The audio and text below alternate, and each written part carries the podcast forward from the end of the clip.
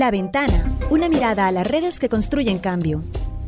Estamos transmitiendo desde la Federación Guatemalteca de Escuelas Radiofónicas FEJER con el apoyo de la Cooperación Española en Guatemala y Seek for Change. Les damos la bienvenida a La Ventana, un programa que da voz a quienes promueven el cambio social desde la diversidad, tanto en Guatemala como en toda la región centroamericana. Hablamos con personas involucradas en organizaciones nacionales e internacionales y movimientos sociales para conocer sus historias, logros y desafíos, esperando abrir la mirada hacia multiplicidad de experiencias que se desarrollan en los territorios. Yo soy Constanza Kahn. Y yo, Matías Aistrup.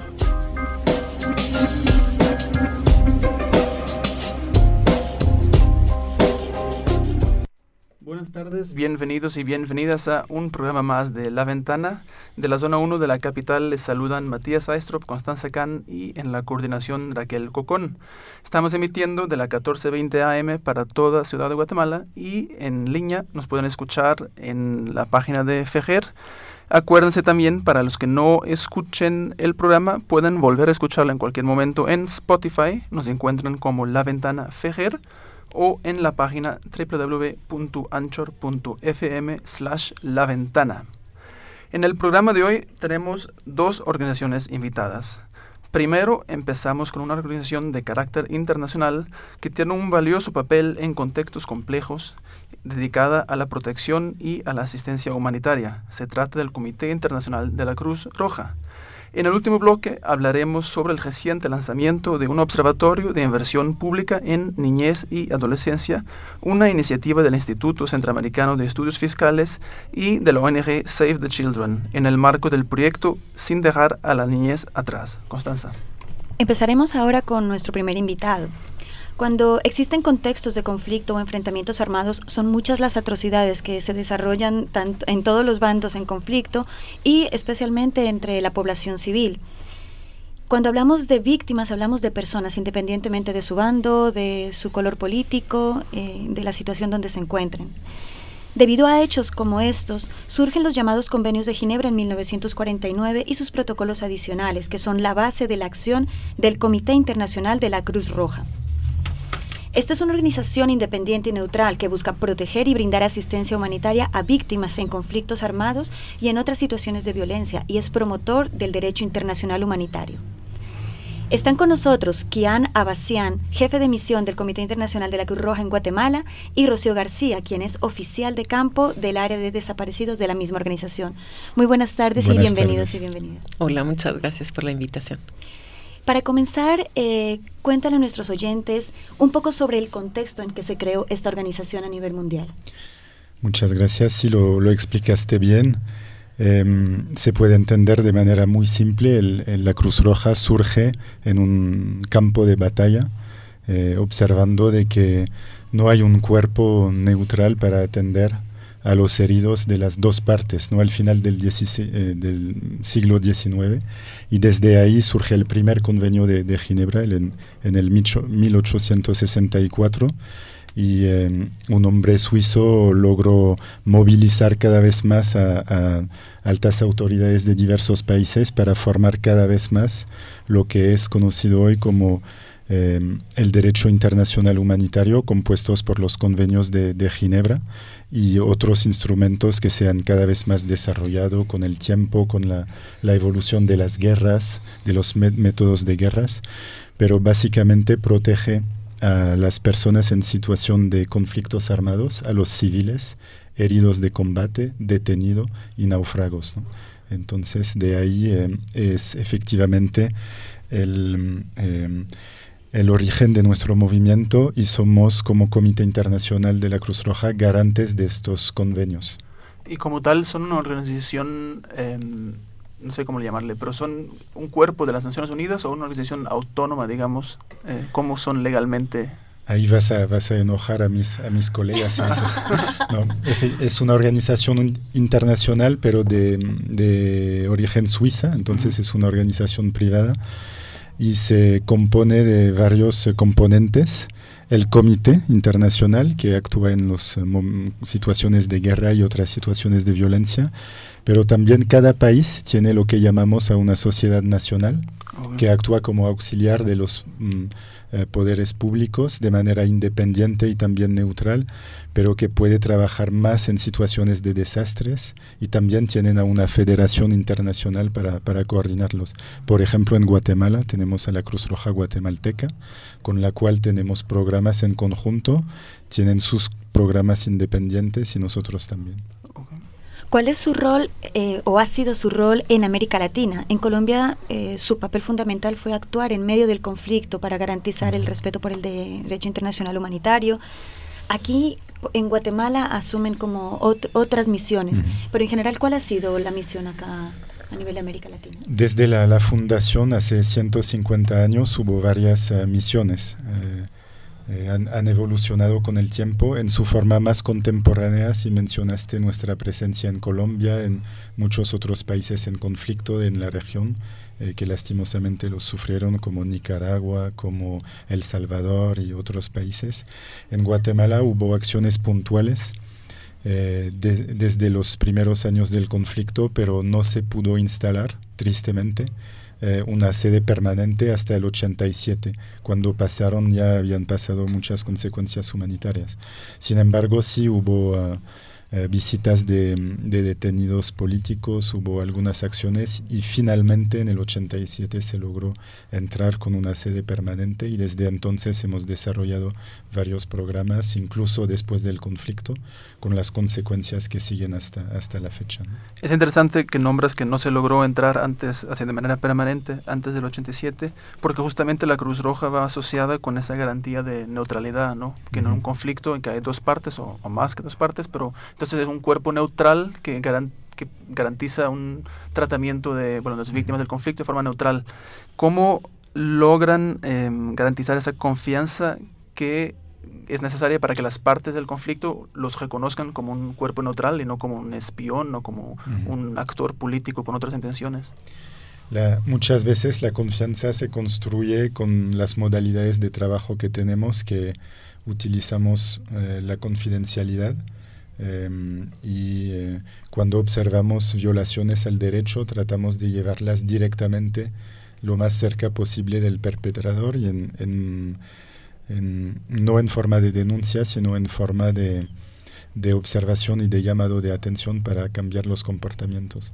Ahora bien, en Guatemala sí había la Cruz Roja guatemalteca ¿no? permanentemente y siguió su trabajo durante los años. Eh, del conflicto. Los historiadores lo han estudiado para la gente que se quiere interesar a, este tema. Y por supuesto se coordinó también desde eh, las, misiones puntuales, hacías referencia a las Naciones Unidas como organización multilateral o otras organizaciones como Amnistía Internacional en su momento también. En contextos en donde ya no hay un conflicto armado, por ejemplo, acá hubo un proceso de paz, firmaron unos acuerdos, ¿Cómo se define la misión en un país eh, en posconflicto o qué otras acciones también realizan en un país como Guatemala? Gracias. legalmente em, siempre buscamos un acuerdo más sólido posible con las autoridades y con las partes en conflicto, en situación de conflicto. Y en, otras situaciones buscamos, en base a otra doctrina que llamamos... Eh, en otras situaciones de, de, violencia también negociar un acuerdo con las autoridades. Entonces, em, trabajamos eh, en este marco ¿no? en, Guatemala. Ahora lo que hay que em, er, siempre guardar en mente es que después de un conflicto siguen también consecuencias humanitarias muy importantes, las consecuencias de la desaparición y otras situaciones que pueden ser la persistencia de, em, contaminación por armas, por ejemplo, o, todavía detenidos de, políticos. ¿no? Entonces, muchas veces, aunque se firmen acuerdos de paz, eh, mm, persisten estas consecuencias que trabajamos como en nuestro mandato clásico, que es el caso en Guatemala. Y también eh, otras situaciones de violencia que quiere decir, quiere decir que mm, por la cantidad de armas que hay de, actor, de otro tipo de actores y de situaciones que se dan en el país, consideramos eh, utilizar este derecho de iniciativa de decir las consecuencias humanitarias, a pesar de que estemos en paz, necesiten que intentemos eh, trabajar y por eso también estamos aquí. Por esta razón. Y en esos contextos, el trabajo, eh, porque nombrabas temas de desaparición después de conflictos, también contaminación de armas, me vino a la memoria como el caso de minas, no sé si Sí, minas, entre otras. Eh, presos políticos, pero son temas que uno tal vez que más trabajo de campo con familias, comunidades afectadas, pero la parte de presos políticos a mí me viene a la cabeza como más incidencia política. Entonces no sé si el trabajo de Cruz Roja tiene esos varios componentes o si están solo eh, centrados en apoyo a, comunidades afectadas. Sí, gracias. Tenemos el trabajo de terreno y, tratamos también de, dialogar con las autoridades de varios niveles, desde el local hasta el central. ¿no? Entonces, en el caso de las eh, visitas a las prisiones, es una actividad también muy clásica, donde entramos, miramos las condiciones de detención, hablamos con los prisioneros y también si, si podemos incidir en el, las leyes del sistema penitenciario, las, eh, las, eh, los abordajes eh, de un punto de vista humanitario a los, a los prisioneros para que puedan ver a sus familias, etcétera, lo hacemos y se ha desarrollado una expertise desde estos años con colegas expertos que vienen también a, apoyar en esta parte. ¿no? Es el caso también en Guatemala. Y podrías especificar ahora, nombraste los temas, pero como, ¿cuáles son las líneas de trabajo de que trabajan actualmente en Guatemala, en el contexto actual? Eh, actualmente trabajamos en cinco líneas de acción con las personas migrantes, con las personas víctimas de violencia armada y sexual, con las eh, personas víctimas de desaparición del conflicto armado, eh, que son todavía de los 45.000, 40.000, pero también de otras situaciones de migración o de violencia. Trabajamos eh, con los detenidos, especialmente juveniles, pero también para el acceso a la salud para los adultos. Y finalmente trabajamos también mucho en la promoción del derecho internacional humanitario y de los derechos humanos con Fuerzas Armadas y de Seguridad y otros, otros actores en el ámbito académico notablemente y a nivel diplomático. Bueno, vamos a ir a una pausa y luego continuamos con el Comité Internacional de la Cruz Roja. En la 1420 AM suena Pensamiento. En la 1420 AM suena Juventudes. En la 1420 AM suena La Defensa del Territorio. Ahora en el Departamento de Guatemala puedes sintonizar Radio Fejer. Escuche una programación diversa, amena y cultural. Escuche Radio Fejer, comunicando buen vivir. Soy autoridad de mi comunidad. Soy agricultora. Soy empresaria. Soy defensora. Soy tejedora. Soy ama de casa. Soy mujer. Nuestro aporte a la vida y bienestar de nuestra comunidad y de las sociedades es fundamental muy valioso, sin embargo, no es reconocido de esa manera. Es por eso que apoyamos la Ley de Desarrollo Económico de las Mujeres, Ley DEM, número 5452, y exigimos al Congreso de la República de Guatemala su aprobación, la cual es un aporte en la dignificación del trabajo de las mujeres guatemaltecas en la construcción del buen vivir para todas y todos. Un mensaje de la Articulación Nacional de Mujeres Tejiendo Fuerzas para el Buen Vivir, a Sontevi y Recmuric, con el apoyo del Liderando desde el Sur. ¿Sabes quién produce nuestra comida? Son las agricultoras y los agricultores de nuestro municipio, así que reconozcamos y valoremos el trabajo que realizan para que nos podamos alimentar. Hortalizas cultivadas en nuestra tierra Busca el sello de producto natural 100% local, fresco y agroecológico. Un mensaje de Oxfam, Big Lottery Found y Serjus. Escuche este y todos los sábados, de 11 a 12 horas. Música y charlas. Información sobre el acontecer nacional y sobre los derechos y demandas de la población con discapacidad. Entrevistas, reportajes y notas especiales. Conduce Sebastián Toledo desde la Federación Guatemalteca de Escuelas Radiofónicas. FEJER 1420 amplitud modulada. Recuerde, desde este sábado, de 11 a 12 horas.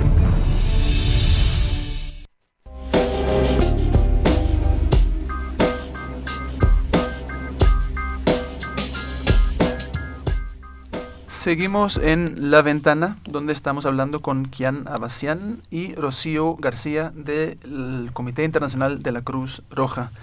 Em, seguimos en donde quedamos antes de la pausa y les queríamos preguntar, nos hablabas de las líneas de trabajo, que las cinco líneas que tiene la Cruz Roja, ¿cómo se traduce esto en vuestro trabajo a diario? ¿Cuál es la organización?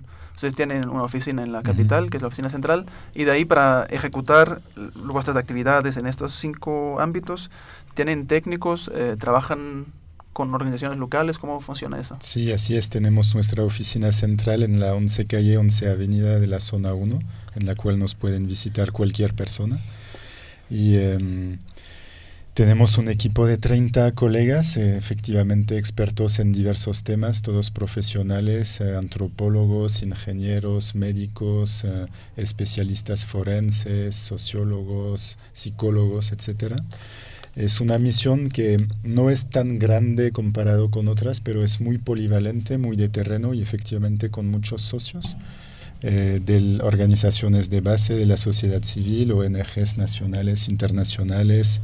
Em, por supuesto, se trabaja con la Cruz Roja Guatemalteca, en particular en la línea de, migración, em, y trabajamos, tratamos de movilizarnos con las autoridades de nuestro, desde nuestro mandato, pero con diversos eh, sectores también eh, institucionales según los programas.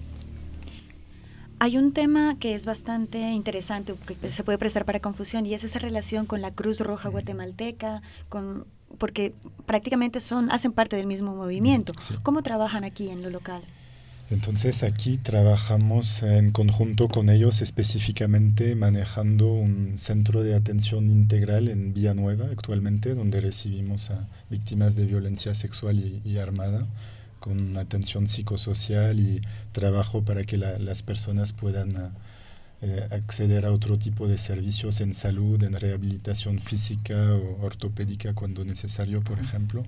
Y como les mencionaba en el tema migratorio, sobre las consecuencias humanitarias de la migración, que son muy numerosas y actualmente con más preocupaciones en salud, en eh, desaparición que podremos mencionar en eh, acceso al, a, los eh, servicios básicos, a, los contactos con sus familias. Trabajamos de la mano, no solamente en el país, pero sino en toda la región y hasta con nuestros colegas que están en, en Washington, entre Cruz Roja y CICR, para seguir todas estas consecuencias humanitarias de la mejor manera. Pero como tal, la Cruz Roja guatemalteca tiene el mismo mandato y las mismas prioridades que ustedes, o tiene, tiene eh, un mandato específico como sociedad nacional para intervenir más en situaciones de desastre y liderar eh, la respuesta del movimiento en caso de desastre. Y aquí tienen su estructura propia, una presidencia y trabajan mucho con voluntarios, lo que no tenemos como CICR, sino que son una red espectacular para trabajar. Y, atender a varias necesidades en el país, con sus más de 20 oficinas en el país, que son puntos muy importantes para trabajar. Vamos a... a nosotros nos gusta decir que somos como primos hermanos y tenemos eso, mandatos diferentes, ¿verdad? Ellos tienen un énfasis en salud y en desastres naturales, nosotros en las consecuencias del conflicto armado y de las otras situaciones de violencia, pero hay situaciones en las que trabajamos muy de la mano, como por ejemplo eh, cuando fue el, el, la erupción del, volcán, de fuego, o el deslave del Cambrai. Ahí trabajamos muy de la mano con ellos. Profundicemos un poco precisamente en las consecuencias del conflicto. El posconflicto se sienta sobre las bases de la búsqueda de la verdad y memoria, justicia, reparación, garantías de no repetición. ¿En cuál de esos pilares eh, se centra el trabajo del Comité Internacional aquí en Guatemala? De acuerdo. Eh, pienso que se sitúa sobre todos ellos, ¿verdad? Aunque nosotros particularmente no profundizamos en, lo que es la búsqueda de la justicia, tampoco la obstaculizamos. Es decir, las familias eh, que han sufrido las, consecuencias de la desaparición forzada, por ejemplo, eh, tienen el derecho a la búsqueda de justicia, eh, mas nosotros no hacemos esa búsqueda de justicia porque nuestro mandato no nos lo permite, ¿verdad? Mm, pero en, en, todas las en todas las demás los demás pilares digamos tenemos tenemos un trabajo fuerte ¿verdad? Eh, podríamos desarrollar un poco hablábamos de memoria ¿verdad? memoria, verdad, memoria, justicia. Garantías de no repetición. Exacto. Pues mm, nosotros tratamos de dar una, un acompañamiento a las familias en todos esos momentos, digamos, en todos esos pasos, tratamos de que, em, de que el acompañamiento sea lo más integral posible desde la perspectiva del 6R, ¿verdad?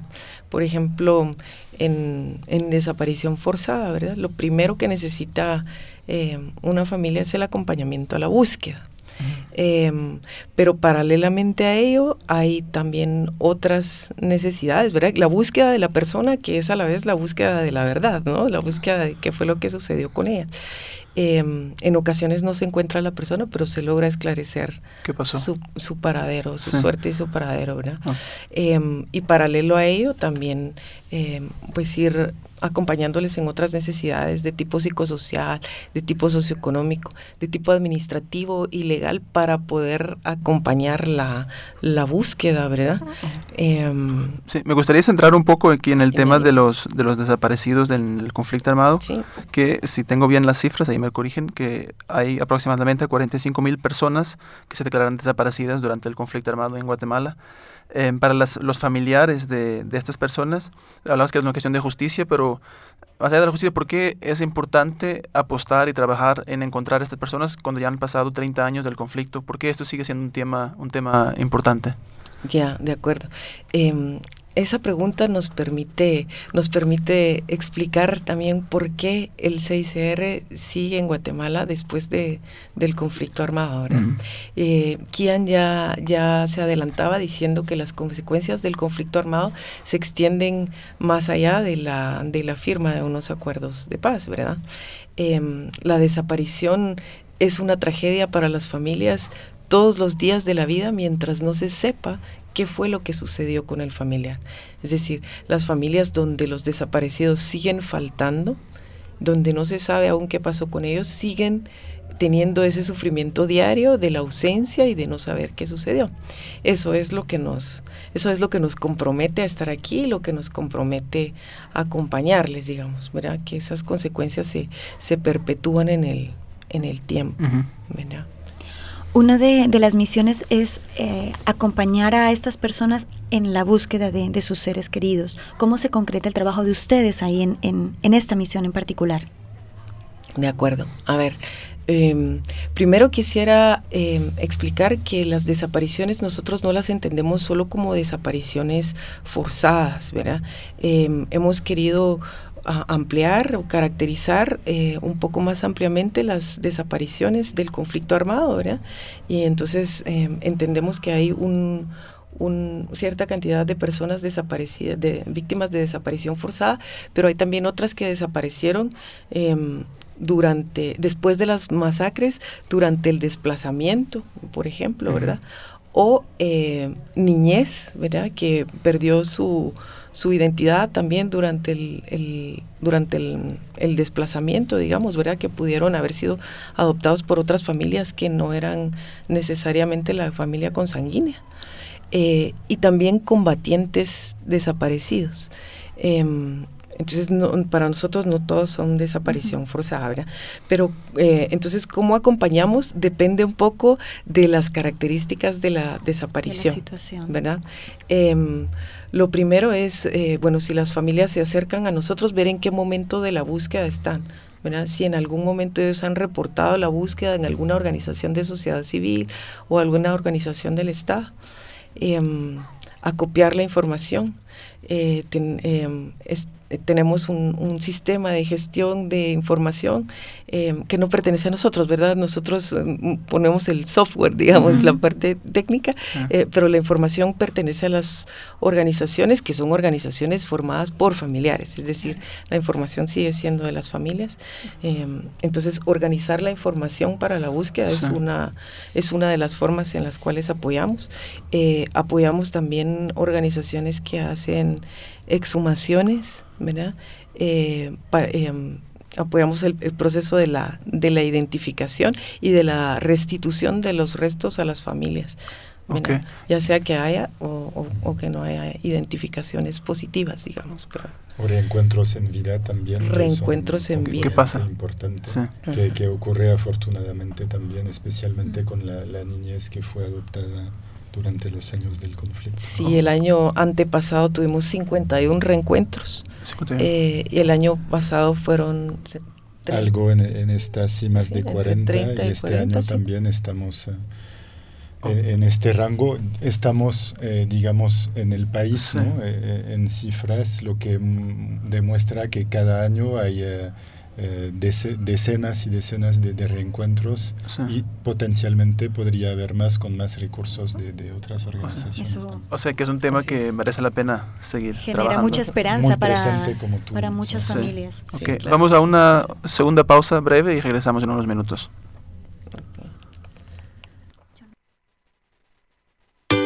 En la 1420 AM suena Pensamiento. En la 1420 AM suena Juventudes. En la 1420 AM suena La Defensa del Territorio.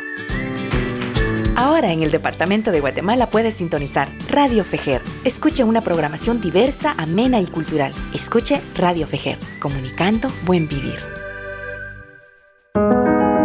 Soy autoridad de mi comunidad. Soy agricultora. Soy empresaria. Soy defensora. Soy tejedora. Soy ama de casa. Soy mujer.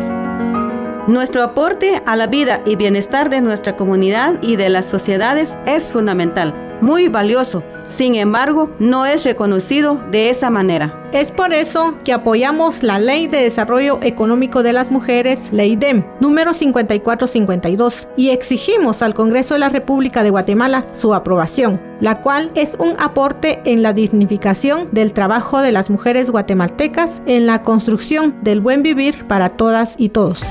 Un mensaje de la Articulación Nacional de Mujeres Tejiendo Fuerzas para el Buen Vivir, a Sontevi y Recmurik, con el apoyo del Liderando desde el Sur. ¿Sabes quién produce nuestra comida? Son las agricultoras y los agricultores de nuestro municipio, así que reconozcamos y valoremos el trabajo que realizan para que nos podamos alimentar. Hortalizas cultivadas en nuestra tierra Busca el sello de producto natural 100% local, fresco y agroecológico. Un mensaje de Oxfam, Big Lottery Found y Serjus. En la 1420 AM suena Comunicación Popular. En la 1420 AM suena Memoria Histórica. En la 1420 AM suena Palabras de Mujeres. Ahora en el Departamento de Guatemala puedes sintonizar Radio Fejer. Escuche una programación diversa, amena y cultural. Escuche Radio Fejer, comunicando buen vivir.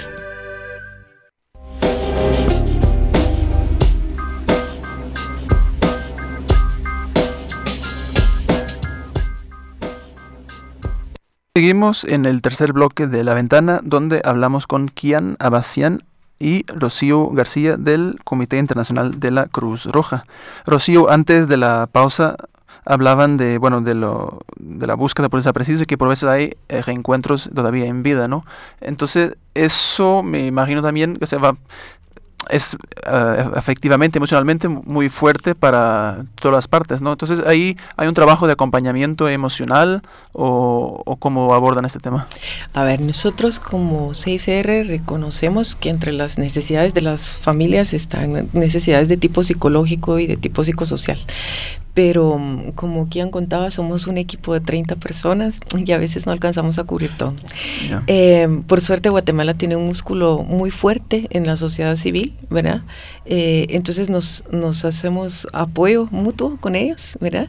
Y entonces eh, el acompañamiento psicosocial lo estamos trabajando para el grupo, por ejemplo, de familias de niñez desaparecida durante el conflicto, junto con la Liga de Higiene Mental a través de la Liga de Higiene Mental. Y para migrantes desaparecidos, ¿verdad? Que es una forma de desaparición más actual, no del conflicto armado, em, pues ahí nos damos la mano con, con el ECAP, el equipo comunitario de, de, apoyo psicosocial, sí, em, y, lo hacemos con ellos. Em, pero sí estamos planificando para 2020 empezar a hacerlo también nosotros eh, en particular. Eh, me, entra una duda que es, eh, al ser este tema de desapariciones, un tema muy todavía muy político, muy sensible políticamente en Guatemala, y usted haciendo una organización internacional, Em, ¿Cómo manejan este, vuestro trabajo en esta temática con vuestra relación con la institucional pública? ¿Es difícil o requiere algún tipo de cuidado de no ferir susceptibilidades o cómo, cómo es eso? Bueno, eh, creo que aquí andaba las, las claves en la, en, la, en la primera parte de la entrevista, ¿no? Em, uno de ellos son nuestras, nuestras formas de acción. Mira, nosotros trabajamos muy de cerca con las víctimas, pero toda la información eh, es confidencial entre las víctimas y nosotros. Si ellos nos autorizan y nos solicitan para que nosotros traslademos información em, sobre algún caso particular, alguna violación eh, de derechos en particular, em, nosotros lo, lo, conversamos con los perpetradores o lo más cercano posible a los perpetradores, pero también de manera bilateral y confidencial, nunca en forma de denuncia pública y nunca en forma de denuncia penal. Mira. Eso pienso yo que nos gana la, confianza de la los actores, ¿verdad?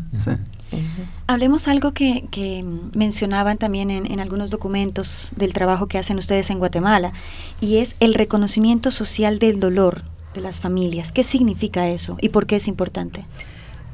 Qué bueno que, qué bueno que, le estamos dando un espacio a, a esa problemática. Y, mm, cuando una persona desaparece y la familia está condenada al silencio, o la, para nosotros la familia también son los amigos cercanos.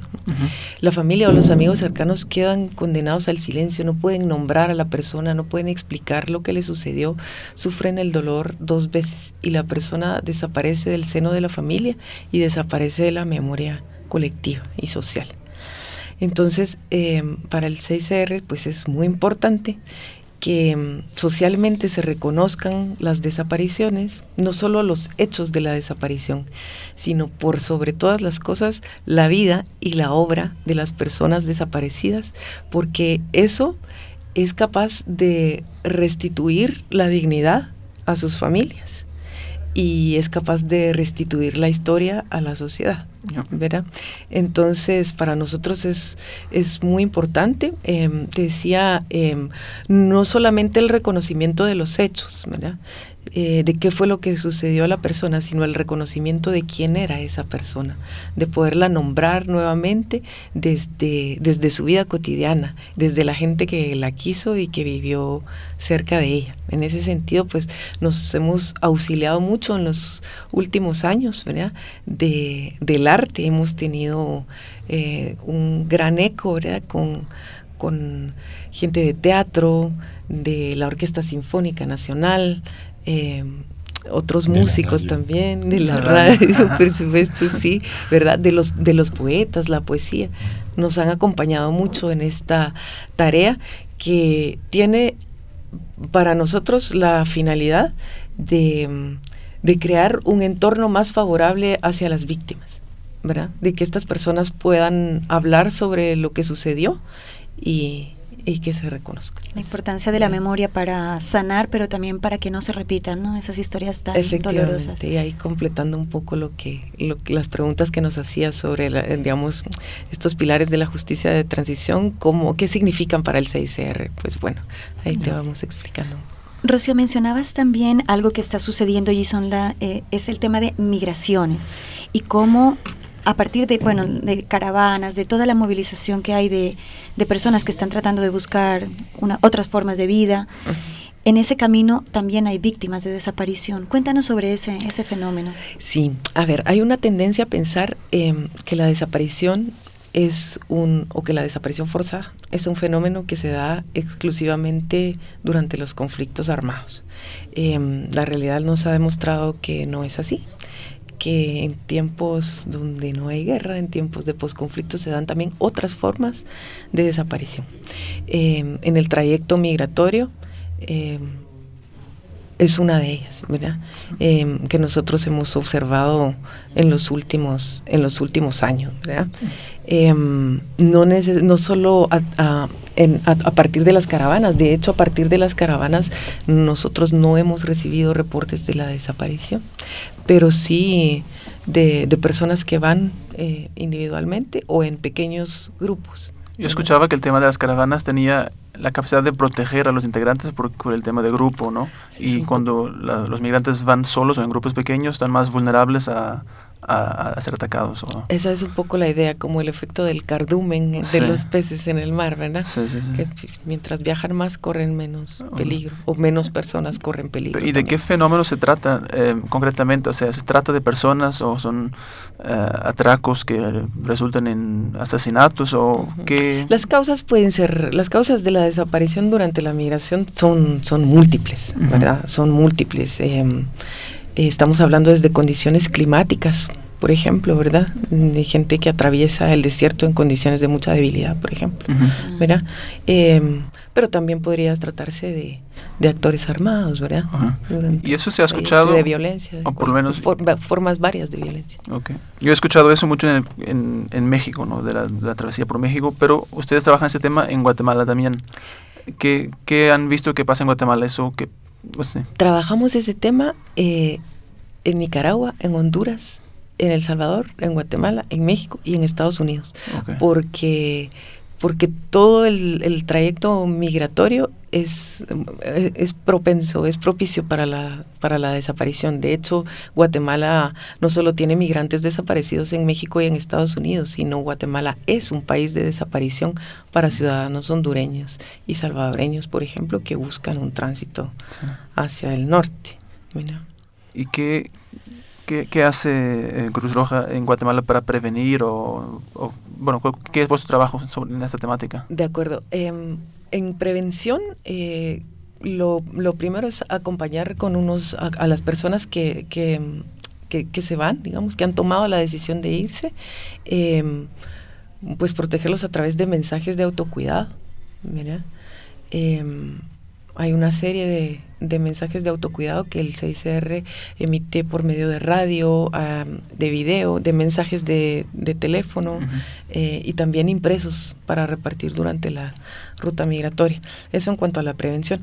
Pero luego también en cuanto a la, en cuanto a la búsqueda, em, trabajamos de la mano con los estados fortaleciendo sus servicios, sus servicios forenses, de identificación forense, em, pero también sus, mm, las redes consulares, ¿verdad? Las redes consulares y el sistema de gestión de información. Eso en cuanto a las autoridades, pero también de la mano con las familias, con el acompañamiento psicosocial a través del ECAP, como hablábamos, del reconocimiento social, que lo hacemos muy cercano a ellos. Em, y bueno, también tenemos ahí acompañamiento em, para trámites legales y administrativos y en algunos casos apoyo socioeconómico a las familias. Existe mm, este fenómeno, bueno, de, la, eh, de las caravanas. Ustedes también hacían acompañamiento en salud, de otras maneras, ¿no? ¿En, qué se traducía eso?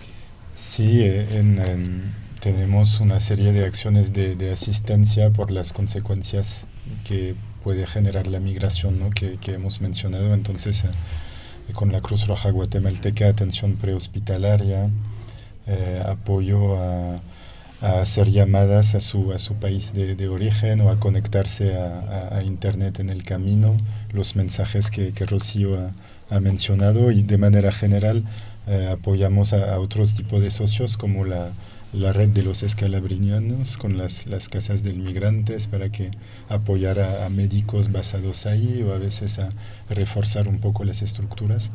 No es que queremos incentivar ni tampoco desincentivar la migración, pero lo que genera sí eh, nos preocupa mucho y queremos muy importante eh, promover la, la, existencia de estos servicios. Sí, claro, muchas veces también es trabajar en alianza con otras organizaciones que trabajan en los mismos temas y fortalecerse sí, por mutuamente. Supuesto, Ya para terminar, que nos, nos va de tiempo, yo tengo una pregunta. ¿sí? Que hablaste sobre uno de vuestros temas de trabajo, que es la promoción del derecho internacional humanitario. ¿En qué consiste esto? ¿Es campañas de comunicación? ¿Es, ¿Van a las escuelas van a funcionarios públicos? Sí, vamos en las universidades, vamos a los altos funcionarios del Estado, vamos a las fuerzas entonces de armadas de Guatemala y a la Policía Nacional Civil en capacitaciones sean muy locales o más centrales y eso se integra en, el trabajo que hacemos como garantes de este derecho constantemente desde Ginebra en los espacios también internacionales para defender a eh, estos principios que realmente son de proteger a las personas en situación de, de conflicto. Entonces ahora, por ejemplo, va a haber la em, conferencia internacional del movimiento de la Cruz Roja y Media Luna Roja y vamos a tratar de, de promover nuevamente las, las resoluciones al respecto. Bueno, Kian, Rocío, muchísimas gracias por acompañarnos aquí en nuestro programa. Eh, les invitamos para que no sea la última vez. Los micrófonos siempre estarán abiertos para organizaciones como ustedes y para organizaciones socias que estén trabajando a favor de los derechos humanos aquí en Guatemala. Muchísimas gracias y un reconocimiento siempre al trabajo de 6CR. Muchas gracias a Muchas ustedes. gracias a ustedes por Y la invitación y la programa. oportunidad. Gracias. Vamos a dar una última pausa y regresamos con un nu- nuevo invitado. En la 1420 AM suena Comunicación Popular. En la 1420 AM suena Memoria Histórica. En la 1420 AM suena Palabras de Mujeres. Ahora en el Departamento de Guatemala puedes sintonizar Radio Fejer. Escuche una programación diversa, amena y cultural. Escuche Radio Fejer, comunicando buen vivir. En la escuela, El instituto, la calle, el parque, el centro de salud, en la universidad, En el mercado, en la iglesia. en la casa. En ningún lugar nadie puede violentarte, acosarte, esclavizarte, ni cometer abusos y maltratos en contra de tu integridad por ser mujer. La violencia sexual y el femicidio son delitos que se castigan con cárcel. Código Penal de Guatemala. justicia para Juana. Ya vamos a llegar, hija. No tengas miedo. Vamos a estar mejor. ¡Deténganse! Van a tener que acompañarme a la oficina de migración. No. Dame a la niña. No, no, por favor. No me aparten de mi hija. No me la quiten. Ángela fue separada de su madre. Ambas esperan una respuesta sobre su estatus migratorio desde hace más de un año en la frontera estadounidense. Junto a ellas aguardan miles de familias. Todas las personas tenemos derecho a vivir con dignidad y a tener la libertad de elegir dónde hacerlo. Este fue un mensaje de la Mesa de Coordinación Transfronteriza, Migraciones y Género, Guatemala, México. Países como Guatemala pierden hasta el 7% de su Producto Interno Bruto por no contar con políticas que garanticen la inclusión de las personas con discapacidad en el campo de la productividad. El crecimiento y empleo se plantean como prioridades nacionales de desarrollo para contrarrestar los índices de desigualdad. Un millón seiscientas mil personas con discapacidad. También somos prioridad de país. 3 de diciembre, Día Internacional de las Personas con Discapacidad. CONADI, acción conjunta para una participación plena. Existe un incremento en la criminalización y persecución penal contra defensores del territorio, la tierra y elementos naturales por empresas nacionales, transnacionales y terratenientes que buscan instalarse en sus territorios con la ayuda de operadores políticos y judiciales que cuidan sus intereses dentro del Estado. Denunciamos que líderes comunitarios y defensores de derechos humanos están siendo criminalizados, difamados y judicializados por defender la vida. Defendiendo el territorio. Cuidamos la vida. Un mensaje del Comité de Unidad Campesina, CUC.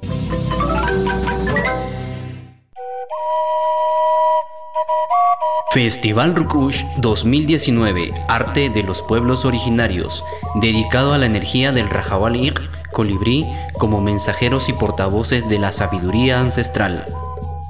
Movimiento, sonido, imagen y palabra. Artistas nacionales que ocuparán los diferentes escenarios. Ven a disfrutar este 23 y 24 de noviembre de 2019 en Chichoc, San Juan Comalapa, Chimaltenango, Plaza San Juan y Parque Central. Organiza Movimiento de Artistas Rupush con el apoyo de la Embajada de Noruega. En la 1420 AM suena Comunicación Popular. En la 1420 AM suena Memoria Histórica. En la 1420 AM suena Palabras de Mujeres. Ahora en el Departamento de Guatemala puedes sintonizar Radio Fejer. Escuche una programación diversa, amena y cultural. Escuche Radio Fejer, comunicando buen vivir.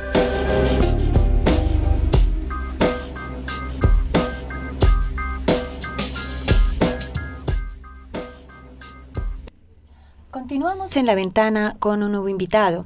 Se lanzó en esta semana el Observatorio de la Inversión Pública en Niñez y Adolescencia, IPNA, y se denomina Sin dejar a la niñez atrás. Esta es una iniciativa del Instituto Centroamericano de Estudios Fiscales, ICEFI, y Save the Children. Y para hablarnos sobre este tema, tenemos en línea a Carlos Gosman de esta organización de ICEFI. Buen día, Carlos, bienvenido a nuestro programa. Buenas tardes, ¿cómo les va? Em, pues un gusto estar con ustedes compartiendo este espacio. Em, pues soy todo oídos a las preguntas que quieran realizar. Carlos, cuéntanos eh, de qué hablamos cuando nos referimos a los derechos de la niñez y la adolescencia. Muy bien, en el marco eh, normativo que promulga eh, la Convención de Derechos del Niño, pues los derechos de, la niñez conllevan a acciones básicas, inalienables, universales, en los cuales se le da la, la seguridad a un niño, una niña, un adolescente, de que se cumplen sus condiciones básicas para, para vivir, ¿verdad? En ese sentido, pues conlleva a, eh, tener todos sus derechos inalienables, como les decía, como la eh, derecho a una familia, derecho a la vivienda, derecho a la alimentación, derecho a la educación, derecho a su seguridad, al, respeto, el respeto de los derechos humanos que en general, pues todo ser eh, humano, pues eh, tiene, ¿verdad? Entonces, cuando hablamos, en vuestro caso, de inversión pública en la niñez y la adolescencia, esta inversión debe ocurrir en distintos sectores, sea educación, sea salud, eh, quizás otros. Dentro de estos varios sectores, ¿hay algunas áreas que son prioritarias que ustedes analicen con más atención o se debe mirar de una forma integral, digamos? Sí, es correcto. Eh, en el, en el marco del presupuesto público en, Guatemala actualmente, eh, pues las inversiones se pueden ir diferenciando en este sentido como una inversión pública en niñez y adolescencia y em, en ese sentido también se pretende que estas busquen alcanzar, digamos, la cobertura de los derechos inalienables que la niñez demanda. Eh, efectivamente, hay ciertos eh, rubros, digamos, hay ciertas finalidades de gasto, como se, comúnmente se le llaman en en, digamos en terminología económica, que buscan alcanzar los objetivos socioeconómicos que se plantea por parte del gobierno y que parten en este sentido de una estrategia nacional, de políticas, de un marco normativo. Eh, Guatemala es eh, Estado parte de la, la, Convención de los Derechos del Niño y además ha logrado desarrollar un marco normativo que pues establece ciertos criterios para defender estos derechos de la niñez y adolescencia. Digámoslo en este sentido, eh, cosas muy puntuales, como ya les hablaba, ¿verdad? Educación, salud, eh, protección social, evitar ciertas vulneraciones, eso está eh, incluido, por ejemplo, en la ley de protección integral a la niñez y la adolescencia. Em, digamos, el Estado de Guatemala actualmente, o el gobierno de Guatemala actualmente invierte ciertos rubros que competen esta inversión pública de niñez y adolescencia, mayoritariamente en educación. Eh, como ustedes ya podrán advertir, eh, por ejemplo, eh, les doy un dato aproximado de que eh, en el Ministerio de Educación absorbe más del 70% del presupuesto público en inversión en niñez y adolescencia. definitivamente la educación es un componente muy importante, pero no solo es el único componente de, derechos que la niñez demanda, ¿verdad? También se encuentra la salud, también se encuentra la, la protección social, eh, la recreación, la cultura, e incluso eh, acciones como eh, procurar un mejor medio ambiente, por ejemplo. Entonces, estos, en este sentido, en Guatemala se quedan un poco atrás en cuanto a estas inversiones, ¿no? Y a la hora de, investigar cómo ha sido el gasto público, el ICEFI, ¿cómo metodológicamente, digamos, cómo analiza estos datos? ¿Analiza el presupuesto de cada uno de los ministerios o hay instituciones públicas que llegan a usted a fiscalizar lo que han invertido? ¿Cómo, o, hay una entidad, digamos, que tiene todos los datos a nivel más eh, central? Ok, muy bien. Una pregunta.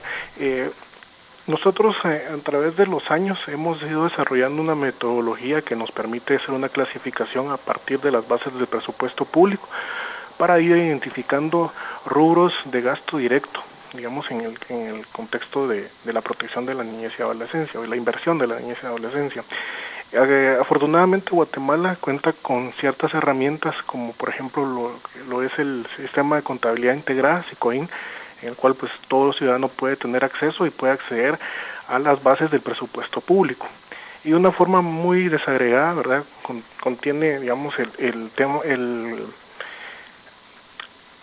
la estructura presupuestaria que nos permite eh, visualizar desde la entidad, ¿verdad? junto con sus unidades ejecutoras, hasta la línea más desagregada del, de esta estructura programática, que son, pues en este caso, las actividades u obras y eh, pues otras clasificaciones de gasto como son los renglones de gasto lo que en este caso sería el, el, grupo subgrupo de gasto la finalidad de, de, los gastos lo que les mencionaba la finalidad y función y también eh, inclusive por ubicación geográfica o bien por sus fuentes de financiamiento. Entonces la verdad es que tenemos un, un muy, una muy buena estructura programática que podemos ir analizando y a partir de ello pues sí es un método de ir identificando los rubros de gasto que van que son invertidos directamente en niñez y adolescencia verdad en cada una de las partidas. Entonces sí ha sido una tarea muy minuciosa pero con un resultado gratificante porque sí hemos logrado determinar eh, muy precisamente las las eh, las acciones o en este caso las inversiones que destina el el gobierno a la IPNA. ¿no? Carlos, ¿por qué un observatorio en este sentido? Eh, ¿Cuál fue el propósito eh, de su creación? Correcto.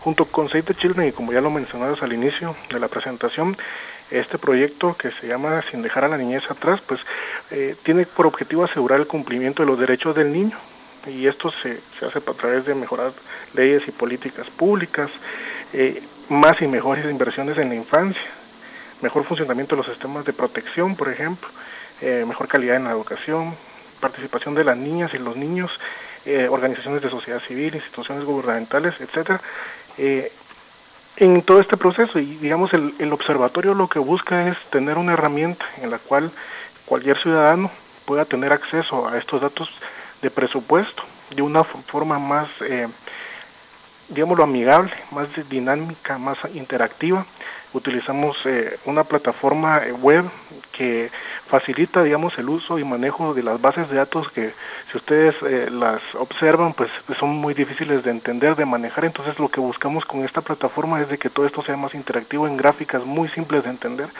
cuadros muy simples de, leer de interpretar. Y con ello también el acceso a estos datos para que se puedan descargar desde un formato Excel, ¿verdad? Para aquellas organizaciones que también trabajan en, investigación, en análisis, siempre sobre el tema de niñez y adolescencia, um, o que quieran publicar algo que les parece interesante, una gráfica y todo, también pueden descargar una imagen, un PowerPoint o un PDF.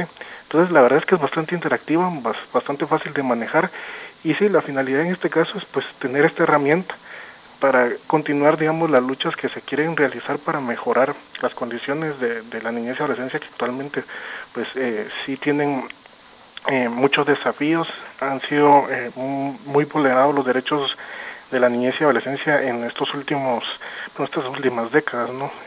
recordemos que Guatemala es uno de los países que aún su, su tasa de nutrición crónica es de las más altas a nivel mundial. Uno de, cada dos niños en este país padece desnutrición crónica. Nuestras trazas de matriculación, pues básicamente la cobertura es mayoritaria para la primaria, pero dejamos excluidas a, la secundaria y el diversificado, ¿no? Entonces, eh, digamos, a través de estos aspectos, como les digo, de poder ir identificando estos rubros de, inversión, pues esa sería la, la, finalidad dar esta herramienta y que puedan ser vinculados los recursos financieros con los resultados obtenidos, porque también utilizamos también el componente de, del presupuesto por gestión por resultados. Entonces también ustedes pueden ver también cómo es el avance que se puede dar, con los productos e insumos que se van requiriendo con ese presupuesto y cómo ha sido su ejecución y el, y, y el, el alcanzar estas metas, ¿no? La gestión de la, de la plataforma, porque los datos em, que, que, introducen son de ahora, pero de ahí se actualizan periódicamente o cómo, cómo funciona eso? Ah, muy bien. Les comento, eh, la plataforma es eh, se, se, se, desarrolló a partir de un año base. Este año base es eh, precisamente el año 2019. Em, la idea de esta plataforma es actualizar la gestión del, del, presupuesto público de la IRNA cada trimestre. ustedes podrán eh, visualizar si ya, ingresaron a la plataforma, que por cierto es, ustedes pueden ingresar, ingresar desde la página de, del ICEFI, el acceso es www.icefi.org y ahí, ahí, eh, ahí está el vínculo para acceder a la plataforma. Bueno, eh, en esa plataforma pues ustedes pueden hacer filtros y pueden ir viendo la evolución de ese gasto, de esa inversión, en, digamos desde, los, desde el primer trimestre, que comprende de enero a marzo, posteriormente de enero a junio y actualizado hasta ahora, hasta septiembre. Y pues ya ahorita para finalizar el año se espera que enero del próximo año ya tengamos actualizado ya con el periodo eh, completo del 2019, que sería desde enero hasta diciembre. Y la idea es irla alimentando conforme transcurran pues eh, el siguiente año y esperemos que los que le siguen también, ¿verdad? Con una actualización para cada trimestre que vaya transcurriendo. Carlos, una duda que me entraba cuando yo miraba el, tema de presupuesto asignado a niñez y adolescencia es que si, si habría o no una diferencia entre el presupuesto que es asignado a, una determinada causa y luego el, presupuesto, la cuantía que efectivamente es ejecutada. No sé si eso es un problema que es, si existen, que ustedes tienen experiencia que han detectado que hay esta discrepancia y si así es, ¿cómo lo manejan esta diferencia? Ok, si bien entiendo tu pregunta, eh, es con relación, digamos, a los momentos presupuestarios, el asignado y el, y el devengado, como, como le, llaman, ¿no? Em, bueno, les explico un poco. El, manejamos tres, tres momentos presupuestarios, tal vez eh, en este sentido eh, el más importante que es el, el devengado, obviamente porque es lo que realmente ya se adquirió, o sea, son los servicios y bienes que ya se adquirieron, pero digamos, el asignado es lo que corresponde al presupuesto que fue aprobado eh, en el decreto de ley del presupuesto público para cada uno de los años. Eso, pues, esto lo hace el legislativo, ¿verdad? Eh, precisamente ahorita a finales de noviembre se tendría que estar aprobando el proyecto de presupuesto 2020 y entonces esos son los montos que van a registrarse en ese momento, eh, como ustedes están mencionando, ¿verdad? Ese es el monto que se espera tener para el resto del año. Sin embargo, como digamos todo este proceso es dinámico, pueden existir modificaciones ya sea de incremento y reducción que durante el año van a afectar este presupuesto aprobado. A estas modificaciones, el resultado de estas modificaciones, más bien dicho, se le llama presupuesto vigente. Es el presupuesto que también nosotros le ponemos mayor atención porque ese es el techo presupuestario, es decir, ese es el máximo que tienen, digamos, disponible, máximo de recursos disponibles que va a tener cada una de las entidades para su ejecución. Y finalmente, pues, si ustedes hacen una simple operación de dividir el presupuesto de vengado dentro del vigente, pues eso le va a dar el porcentaje de ejecución, es decir, qué porcentaje de ese presupuesto que tienen de techo, que tienen para, para, para gastar, han, han devengado realmente. Entonces más o menos es lo que estamos manejando, pero eh, si digamos ustedes tienen dudas digamos, sobre este lenguaje técnico, que sí entiendo que es un poco complicado, eh, en la misma plataforma del observatorio ustedes al final también cuentan con un espacio de glosario, el cual pueden consultar y ahí están muy en palabras muy sencillas las explicaciones de cada uno de los tecnicismos que podrían encontrar dentro de esta plataforma. Sí, gracias eh, Carlos, muchas gracias por aclararnos este concepto. Yo creo que sí se entiende y si no, queda la nota que se puede ver en el mismo observatorio, en la página web. Muchas gracias por, por presentarnos esta iniciativa, por explicarnos en qué consiste y darnos un poco una idea de cuáles eh, las cuestiones relacionadas con presupuesto asignado a niñas y adolescentes en Guatemala. Eh, les deseamos desde la ventana muchos éxitos a esta iniciativa y siempre que quieran, aquí estamos eh, abiertos a, a promover y a hablar sobre vuestras iniciativas. Muy bien, a ustedes muchas gracias por el espacio también. Y solo quiero quisiera agregar que eh, dentro de la misma plataforma ustedes también pueden encontrar un curso virtual y gratuito. Eso ahí también ustedes lo pueden acceder para que en un video muy didáctico también eh, ustedes puedan visualizar cómo, cómo funciona la plataforma y cómo manejarla. Y pues nada, agradecerles nuevamente por el espacio. Eh, muchos éxitos en sus labores hoy. Perfecto, gracias. Queda la nota y muchas gracias. A ustedes. Y hemos llegado ya al final de nuestro programa. Ha sido bastante diverso en, temáticas, en invitados. Esperamos encontrarnos de nuevo en ocho días en este programa de La Ventana. Que tengan una muy buena semana. Una feliz semana a todos y hasta la próxima semana.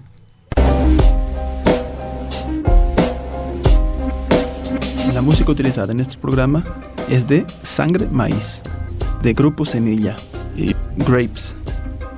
Este es un programa de la Federación Guatemalteca de Escuelas Radiofónicas FEJER con el apoyo de la Cooperación Española en Guatemala y Seek for Change.